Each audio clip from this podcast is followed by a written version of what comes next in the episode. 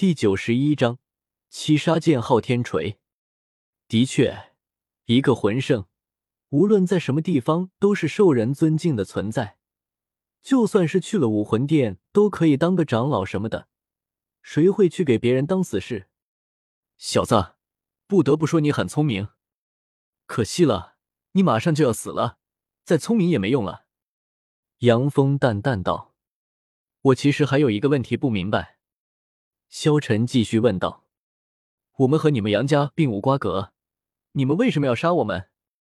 萧晨问道：“为什么吗？”呵呵，小子，虽然你的确有些实力，但是也未免太天真了吧？我想要杀你，还需要找理由吗？”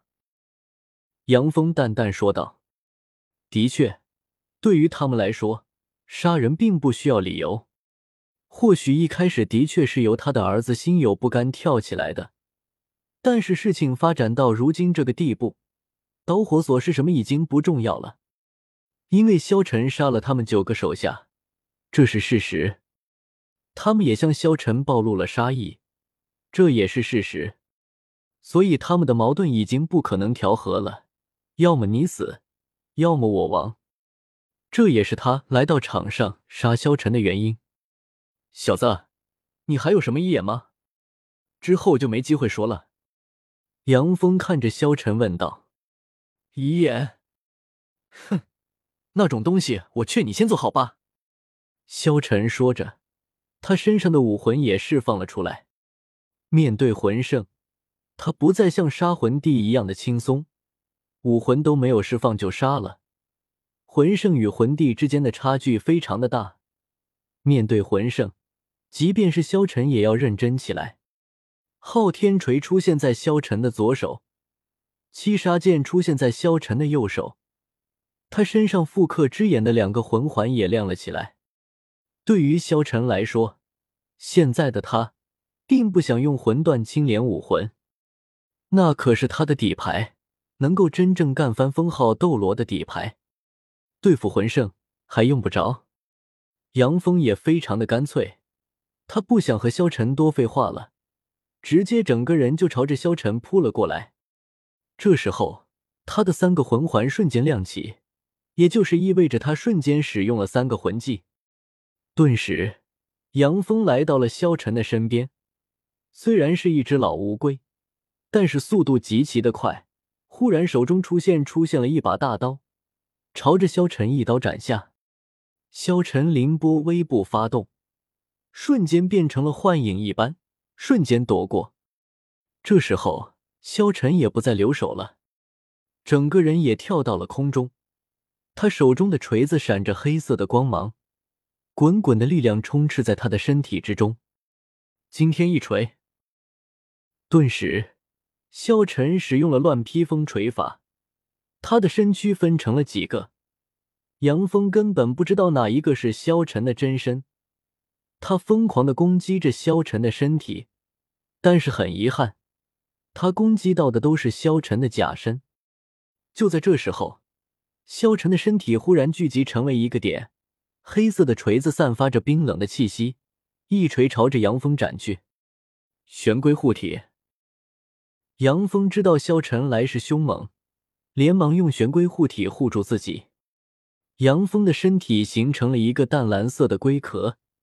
萧晨的长刀斩在了杨峰淡蓝色的龟壳之上，顿时火花四溅。枪，萧晨这一锤虽然威力很足，但是还是被挡住了。萧晨冷冷的看着杨峰道：“防御力这么强，那么这一招怎么样？”只见萧晨右手的长剑飞出，在天空之中形成了一把巨剑，他的巨剑对着杨峰。巨剑之上凝聚着强大的魂力，这一刻，他身上的魂环亮起，魂技无绝七杀。顿时，天空之中蕴含着无比强大的魂力，无尽的剑气凝聚在七杀剑之上。萧晨对着杨峰一指，那一刻，风云变色，巨剑朝着杨峰落下。面对如此强悍的防御。萧晨二话没说，直接动用他的最强绝招之一——七杀剑，而且如今他已经到了魂宗阶段，实力比以前更加强大了，魂力也是以前的几倍。现在七杀剑的威力也是以前的几倍。萧晨飞天而起，朝着地面上的杨峰一剑斩下，顿时滚滚的气浪从他的剑上涌了出来。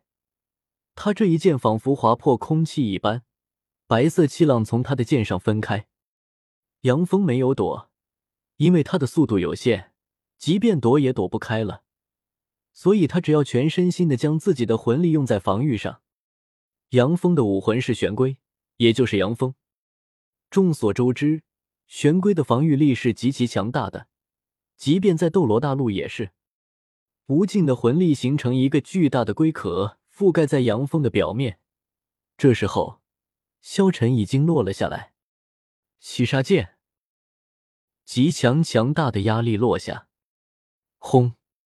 一声巨响，只见玄龟的龟壳竟然开始碎裂。这一刻，所有人都瞪大了眼睛，这怎么可能？一个魂宗竟然破开了一个魂圣的防御，这萧晨得有多强？咔嚓！